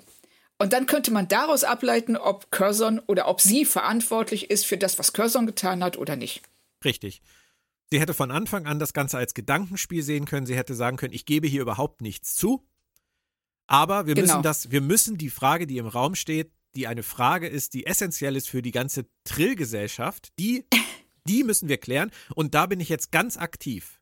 Und das ist ja das Gegenteil von dem, was sie tut. Sie ist ja überhaupt nicht Richtig. aktiv. Aber das ist, das ist von den Drehbuchautoren meiner Meinung nach ein komplettes Fehldenken, weil sie gar nicht gemerkt haben, dass sie auf der einen Seite die Frage, die sie ins Zentrum stellen, nicht beantworten und auf der anderen Seite die Figur, die im Zentrum steht, gar nicht daran beteiligen, diese Frage zu klären, die mit dem anderen gar nichts zu tun hat. Das ist verrückt, wenn man drüber nachdenkt. Ja, ist es, ist es auch. Und das ähm, erklärt auch, warum man in dieser Folge immer wieder so frustriert wird.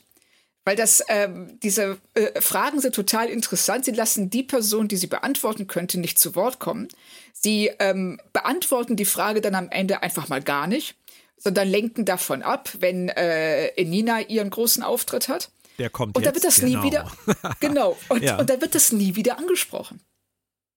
Ja, aber die Frage ist dann ja auch, warum? Also sie kommt rein. Odo hat sie dann jetzt auch noch mitgebracht. Also während die da zwischen Quartier und Anhörung hin und her laufen, hat es Odo auch noch geschafft, mit Inina Tandro zurückzufliegen von Klestron 4 zur Station. Wie auch immer das vor sich geht. Und sie kommt da halt einfach reingelaufen und sagt, ich weiß, wo Curzon war, als die Nachricht verschickt wurde. Er war bei mir im Bett. Das ist halt so ein ganz typischer Dallas-Denver-Clan-Moment. Aber in dem Moment ist für die Autoren alles klar. Weil Inina dankt Dex, dass sie sie schützen wollte. Dex erinnert sich an alles, was die verbunden hat. Ähm, Curzon wollte nie was sagen, um das Andenken an den General Tandro zu wahren. Und Tandro selbst hat Verrat begangen, das hast du schon gesagt, es wird so nebenbei erwähnt und wurde von den Rebellen dann dennoch dafür zum Dank umgebracht. Das ist so Erklärung im Schweinsgalopp, oder? Auf einmal, Ja. Also die laufen da einmal über die Promenade und ähm, äh, schreiben dann mal kurz die ganze Geschichte von Kleistrott 4 um. Und ähm, ja, nee, das war gar nicht so. Der hat sich selber umgebracht. Auch so und Curzon, der lag bei mir im Bett, deshalb konnte er die Nachricht gar nicht verschicken. Warum er das nicht konnte oder welchen Beweis sie dafür hat, ist dann nochmal eine andere Frage. Aber ähm, der Sohn, es gibt dann keine Konfrontation mehr zwischen ihr und ihrem Sohn. nee, Und was ja eigentlich auch, der Sohn, der hat wie viele Jahre seines Lebens damit verschwendet, äh, eine Person zu jagen, die er für den Täter hielt. Und aber seine Mutter hätte einfach sagen können: Hör mal, komm, komm mal mit, setz dich mal. Ich muss dir was sagen. Und aber nein, der hat jetzt, ich weiß nicht, fünf oder zehn Jahre seines Lebens an diese Aufgabe dran gehabt. Man merkt ja, dass er extrem besessen davon ist. ja.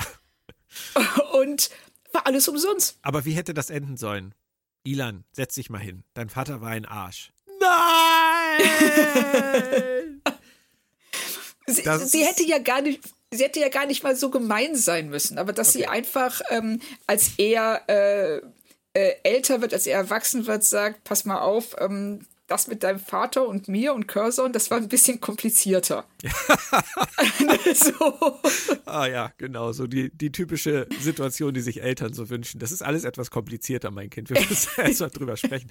Ähm, aber wir halten mal fest, Sie sagen dann am Ende so lapidar, ja, äh, das Andenken an General Tandro, das wird jetzt auch gewahrt bleiben. So klingt das zumindest. Und ich habe mich an dem Moment nur gefragt, ist das jetzt irgendwie so ein, so ein Pakt des Schweigens zwischen alle, die an dieser Anhörung teilgenommen haben? Ja, anscheinend. Also das äh, niemand kommt auf niemand wird das je ähm, äh, verraten. Also so wirkt es ja, dass das alles ähm, jetzt in diesem Personenkreis bleibt und äh, damit das Andenken an den gewahrt ist, äh, was ich äh, sehr unfair finde Ja. der Bevölkerung von Ja. Kleistron 4 gegenüber. definitiv. Die Wahrheit interessiert keinen mehr. Nein. Und das ist es auch hier. Also auch äh, hier interessiert ja, in der ganzen Folge ist es ja so, dass die Wahrheit eigentlich niemanden interessiert. Ähm, äh, der äh, Ilan will halt durchsetzen, dass ähm, der Mord an seinem Vater aufgeklärt wird und mit allen Mitteln, ob, also er will Curzon verurteilen. Ob jetzt, äh, ob das Sinn ergibt oder nicht, ist eigentlich auch egal. Ob es war, ist eigentlich auch fast egal. Ja. Er will das durchsetzen und ähm, die, die, und Jazia will gar nichts. Und wir erfahren eben auch nicht, was jetzt die Wahrheit ist, wie viel, welche Rolle spielen der Symbiont. Also wer ist verantwortlich genau. für die Taten? Das ist des, dann vollkommen ähm, egal. Ja, es ist völlig egal. Und dann denkst du, oh, das ist was, was wirklich in der Staffel immer wieder auffällt, dass sie so viele interessante Fragen stellen, die sie entweder nicht bemerken oder am Rande abhandeln oder ausklammern, weil mhm. sie ihnen dann vielleicht doch zu schwer sind oder sie einfach auch selber die Antworten nicht kennen. Richtig. Ich würde vom Gefühl her sagen, dass das immer besser geworden ist mit Fortgang der Serie, aber in der ersten Staffel ist es auf jeden Fall auffällig. Aber du musst mir noch eine andere Sache erklären, die wir noch nicht thematisiert haben. In dem Moment, wo die Mutter reinkommt, die Mutter, und sagt, das geht alles nicht, das war alles ganz anders, er war bei mir im Bett. Wenn ich jetzt Ilan Tandro wäre, der Sohn, der besessene Sohn, der sein ganzes Leben lang damit verbracht hat, diese Sache aufklären zu wollen. Und die Mutter macht das, kommt da rein und sagt das. Was würde ich tun? Würde ich sagen, nein! Und würde trinken gehen im Quarks? was er ja offensichtlich macht, weil man sieht ihn dann nachher nicht mehr. Oder würde ja, ich vielleicht sagen, taugt das überhaupt als Alibi für irgendwas? Ja, also erstmal würde ich sagen, danke, dass du mir das nicht vor 20 Jahren gesagt hast. Ja, genau. Ähm, und dann wäre es nämlich genau die Frage, was, was bedeutet das? Also er glaubt das einfach und es könnte ja auch sein, dass sie und Curzon zusammen den General ermordet haben. Richtig. Und zusammen die Nachricht an die Rebellen geschickt haben und das alles jetzt vertuschen. Genau. Weil in der, in der Folge wird so viel vertuscht. Warum nicht das? Genau. Also ich würde da jetzt auch als an, anstelle der Dame, die diese Anhörung leitet, ich meine, die hat es ja eilig, das wissen wir ja, die sagt dann ja einfach, gut, dann sind wir hier fertig. Aber eigentlich ist das ja der Punkt, wo man sagen müsste, hm, vielleicht steckt ja. da noch mehr dahinter. Richtig. Also das ist, ist schon alles ausgerichtet nur auf das Ziel zu sagen, Dex muss freikommen, es muss am Ende alles wieder gut sein. Der Rest hat die Autoren nicht genug interessiert, oder? Nee, und das ist wirklich, wirklich schade weil sie hätten hier sehr viel mehr rausholen können aus dem Thema, als sie rausgeholt haben. Vor allem, wenn man bedenkt, dass wir ja als Zuschauer keine Sekunde daran zweifeln, dass Dax auf der Station bleiben wird. Ja. Und äh, deshalb die Frage, war sie, äh, wird sie zum Tode verurteilt oder nicht, eigentlich uninteressant ist. Die interessante Frage war eben die, was wir, äh, wie das zusammen Spiel zwischen Symbiont und Wirt funktioniert. Ja. Und das haben sie leider nicht aufgeklärt. Ja. Ja, stell dir mal vor, der Minister Pierce, der kommt zurück nach Trill und wird halt gefragt, und wie ist gelaufen? Was dabei rausgekommen? ja, ich weiß, weiß ich ehrlich gesagt auch nicht so genau. Es war dann doch alles nicht so interessant. Äh, müssen wir uns auch keine weiteren Gedanken drum machen. Bei uns passiert sowas zum Glück ja nicht. Das genau, ist, das ist was, das ist was, das ist das Problem von anderen Planeten. Genau. Bei uns genau. läuft das nicht. Ja, ja. Und, und, nicht mal die hat es interessiert. Also was Ja, genau. Ich habe vorhin gesagt, ich habe noch eine Sache im Köcher, die ist ein bisschen heikel. Die möchte ich oh, aber oh. ganz gerne noch ansprechen. Du hast äh, von DC Fontana geredet und ihrer Rolle auch äh, in TNG, die sie hatte und ihren Abgang und dann, dass sie nochmal für DS9 für eine Folge zurückkommt. Ähm, das ist vielleicht ein bisschen ketzerisch und man redet ja auch nicht schlecht über Verstorbene, aber ich finde es nicht uninteressant. Sie hat diese Folge mitgeschrieben. Sie war die Sekretärin und die Vertraute von Roddenberry und es ist nie richtig klar geworden, wie weit das mit den beiden eigentlich ging. Und hier in dieser Folge, ihre letzte, die sie bei Star Trek geschrieben hat, geht es um den Ruf und das Erbe eines historisch wichtigen Mannes, der durchaus aber auch ein schwieriger oh. Charakter war, genauso wie General Tandro. Und sein Ansehen soll nicht durch eine geheime Affäre beeinträchtigt werden. Ist das subtile Art der Vergangenheitsbewältigung ganz hypothetisch gesprochen seitens DC Fontana? Wow. Also auf die Idee bin ich überhaupt nicht gekommen, aber ich finde, ähm, es, also ich halte es für absolut vorstellbar. Und äh, ich finde es total cool, wenn sie das so, wenn das ihr, ja, ihr Schwanengesang wäre, dass sie sich vielleicht in Inina ja. reinversetzt. Und ähm, ja, ich finde, das ist ein sehr, also ein, ist ein cooler Gedanke. Also ich finde auch, äh, das äh, würde erklären, warum sie diese Folge schreiben oder an der, dieser Folge beteiligt sein wollte und auch warum sie nachher nichts mehr gemacht hat. Es war wirklich so, ich lasse damit das Mikro fallen und gehe von der Bühne. Richtig. Und ich will das auch gar nicht irgendwie so, so negativ sehen, weil ich meine, nee, wir, haben jetzt, wir haben jetzt ja erfahren, dass das General Tandro halt offensichtlich ja im Leben ein ziemliches Arschloch war und gar nicht der Held. Das will sie oder das würde sie oder hätte sie gar nicht damit sagen wollen, wenn das so gewesen sein sollte, sondern ich glaube tatsächlich, dass sie damit hätte sagen wollen, ich habe ihn geliebt. Ja. Und ich hätte alles dafür getan, sein Ansehen und alles zu bewahren. Ähm, aber das wollte ich dann doch mal sagen. Ja, Genau. Und das, ähm, und das, und das ist es ja auch. Das ist so, ähm, so, so, so macht sie, so macht Inina argumentiert ja genau so. Hm. Dass sie sagt, ich weiß, das stimmt nicht, aber ich sehe, wie alle anderen Leute das sagen. Ja. Und ich mache es einfach mit, eben auch ähm, aus, äh, ja, auch aus Liebe. Ja. Auch aus, also ich finde, das ist ein, ich finde, das ein sehr schöner Gedanke. Wir werden nie erfahren, ob Nein. es so war. Nein. Nein. Aber es ist trotzdem, es würde der Folge eine Dimension verleihen, die äh, ja, die sie über die eigentliche, ja, über den eigentlichen Inhalt hinaushebt. Hm. Und zusammengetan hat sie sich dafür mit einem Autor, und das hast du vorhin so schön gesagt, der gerne über Identitäten schreibt. Ja. Und was ist, was ist wirklich wahr? wann ist es nur so, wie es scheint? Blickt man hinter die Fassade oder nicht? Es ist ja auch bei äh, In the Pale Moonlight zum Beispiel ein ganz großes Thema mit Cisco und mit genau. Garak und ähm, ja, das, wie weit ist man bereit, sich selbst zu korrumpieren, um ein Geheimnis zu bewahren oder um das größere, das größere Gut sozusagen zu schützen? Das ist ja bei In the Pale Moonlight ganz, ganz groß das Thema. Also, genau. ich finde es interessant und es ist, äh, im Nachhinein auch etwas, was ich, glaube ich, bei dieser Folge in Erinnerung behalten werde. Vor allem, weil es ihre letzte war, an der sie mitgearbeitet hat. Aber insgesamt, glaube ich, ist dein Fazit für diese achte Folge der ersten Staffel trotzdem nicht ganz so positiv, oder? Nee, leider nicht. Also ich hatte tatsächlich auch vom Bauchgefühl her gesagt, dass ich sie so einschätzen würde. Aber ich sag mal, ähm, wenn wir bei Schulnoten wären, dann wäre es mit ein bisschen Großmut eine 3 minus. Genau, das hätte ich auch gesagt. Ja, cool. Ja. Und das kann in der ersten Staffel auch mal sein. Vor allem bei einer Serie, die schon 30 Jahre alt ist. Da muss man auch realistisch sein. Es waren andere Fernsehzeiten und wir haben vorhin gesagt, man hatte früher mehr Zeit. Vor allem bei den Star Trek-Serien, wo es dann von Anfang an hieß, ihr habt sieben Jahre. Gebt genau. nicht gleich zu viel Gas. Nein, ähm, aber ich finde das völlig in Ordnung und ähm, es war jetzt kein, kein Rohrkrepierer. Und die ganzen Sachen, über die man nachdenken kann, über das hinaus, was wir geboten kriegen, die finde ich auch nicht verkehrt. Also es Richtig, ist besser, also, als wenn gar nichts dran ist. Genau, also dass sie es in der Folge nicht ähm, richtig erklären und thematisieren, hält uns ja nicht davon ab, darüber nachzudenken. Richtig.